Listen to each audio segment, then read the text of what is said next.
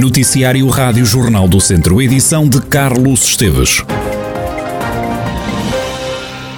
Pela primeira vez desde 26 de maio não morreu ninguém vítima da Covid-19 no Hospital de Viseu. Além de não registrar óbitos 10 dias depois, foram dadas altas a 12 pessoas na unidade de saúde.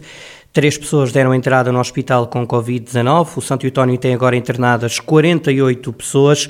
Estão 45 utentes em enfermaria e três doentes estão nos cuidados intensivos. Na abertura do Congresso Nacional das IPSS, que está a decorrer em Viseu, o Presidente da Confederação Nacional das Instituições de Solidariedade fez questão de lembrar que estas instituições empregam 200 mil pessoas de norte a sul do país. O padre Lino Maia diz que o apoio das instituições chega a mais de 700 mil portugueses.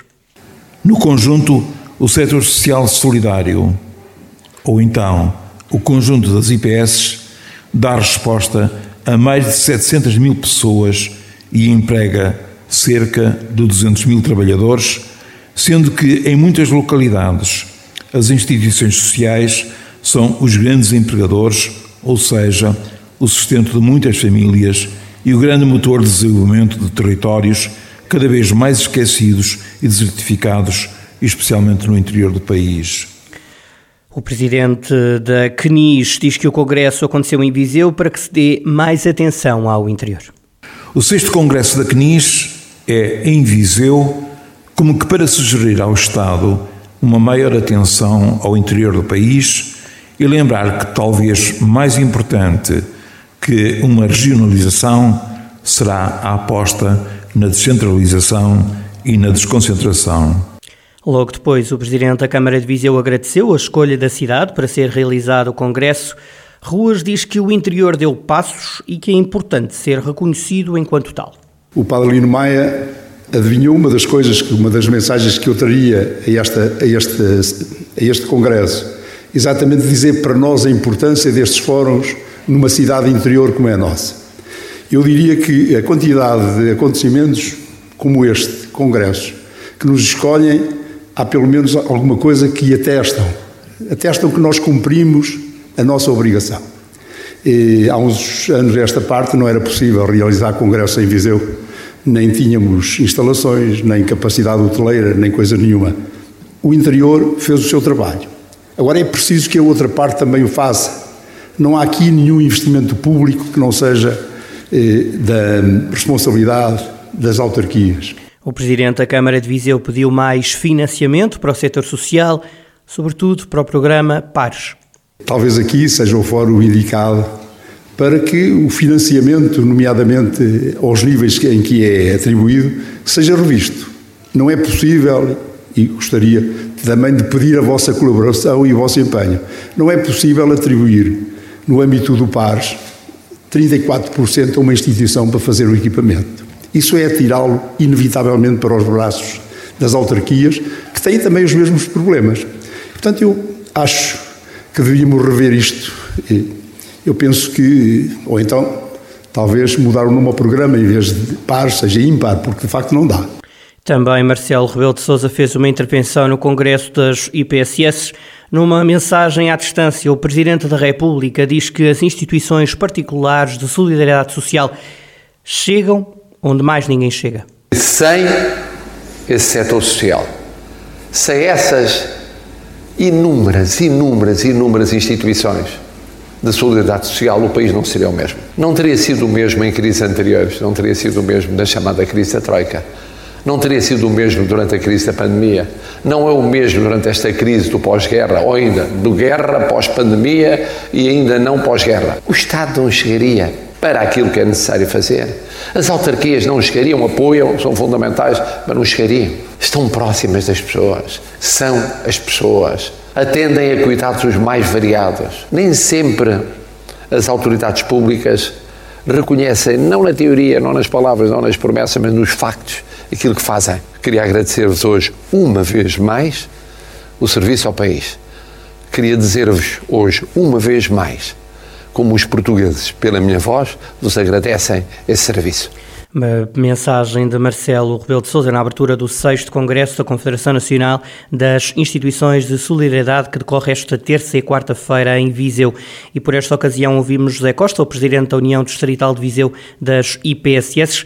O líder da União Distrital das IPSS em Viseu diz que a situação financeira destas instituições é o maior problema que têm em mãos vem eh, abordar eh, temas que são importantes para as IPSS. Um deles eh, é o problema da sustentabilidade, não é? Com esta problemática da, da pandemia e agora com a inflação devido à guerra, portanto isto agora agravou-se bastante. Portanto, por isso estamos bastante muito preocupados com a situação financeira das IPSS.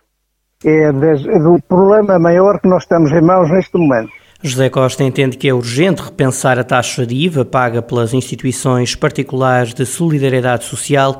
O dirigente deixa outras medidas que poderiam ser tomadas a revisão dos acordos de cooperação. Não é? muito importante a subida em relação, tanto à às compensações que atualmente estão em vigor. Também seria importante que o Governo olhasse ao problema do IVA e as IPSS, portanto, eh, gozassem de uma, de uma baixa diva, como já gozam outras entidades. Vinha ajudar bastante financeiramente, era, era importante, não é? A questão do, dos combustíveis, a questão da, da, da eletricidade, do gás, eh, são, de facto, eh, consumos muito elevados que as IPSS têm e que agravam sempre o orçamento.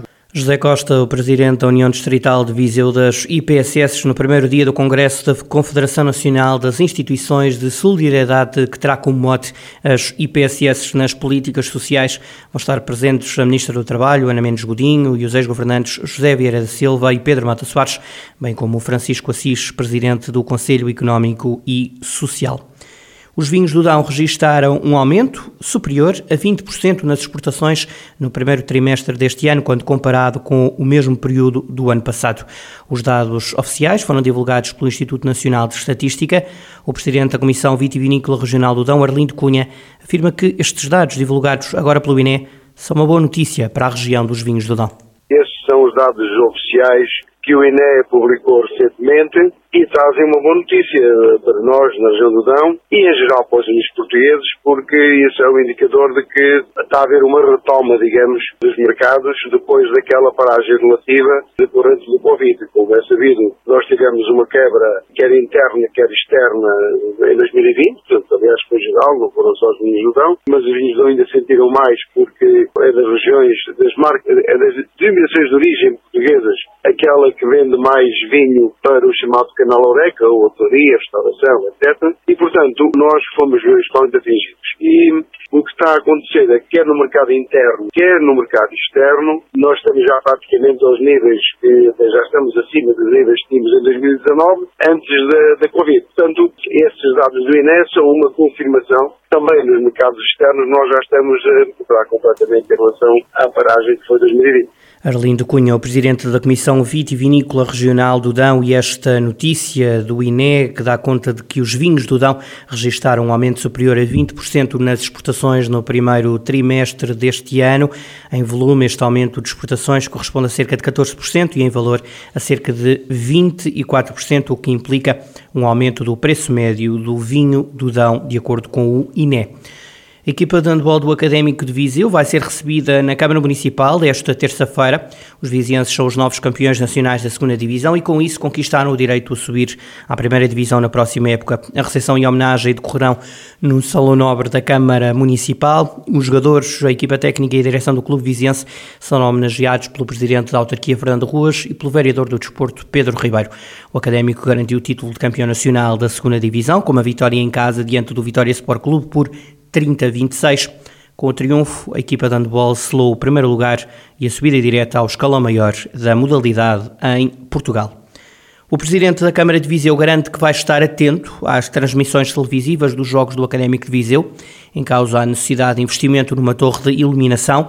A promessa de Fernando Ruas foi dada em reunião de executivo e depois da vereação do PS ter questionado o autarca sobre a conclusão das intervenções no Fonteu. Há uma coisa que vamos ficar atentos, isso fique descansado. Nós fomos obrigados a pôr uma torre de iluminação moderníssimas, caríssimas, com o pretexto das transmissões. E eu quero verificar quantas transmissões televisivas vamos ter aqui do Fontelo. Isso vou estar atento, porque é muito fácil eh, evitar, eh, digamos, decisões e conselhos para que outros façam. E, portanto, nós vamos fazer a torre porque é obrigatório, parece que o Estado não é reconhecido sem isso, mas queremos também verificar quantas decisões é que haverá de jogos eh, transmitidos com iluminação, porque estamos atentos a isso.